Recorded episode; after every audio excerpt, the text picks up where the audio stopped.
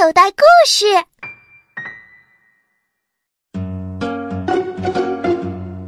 有一天，小雅慌慌张张的跑回来，对妈妈说：“妈妈，妈妈，外面有一个老伯伯，很可怜，他一直在外面叫。你给我两块钱吧，我想把两块钱给他。”哟，小雅从小就知道可怜别人，嗯，不错，值得表扬。来，这是两块钱。对了，那位老伯伯还说什么了吗？他说：“快来呀！”雪糕，雪糕，两块一根儿。天哪！你骗我！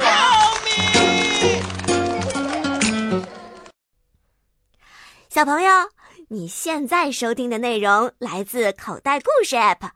想要听更多好玩的故事，快叫爸爸妈妈去应用商店下载吧，里面有十万多个好故事呢。也欢迎关注口袋故事的微信公众号。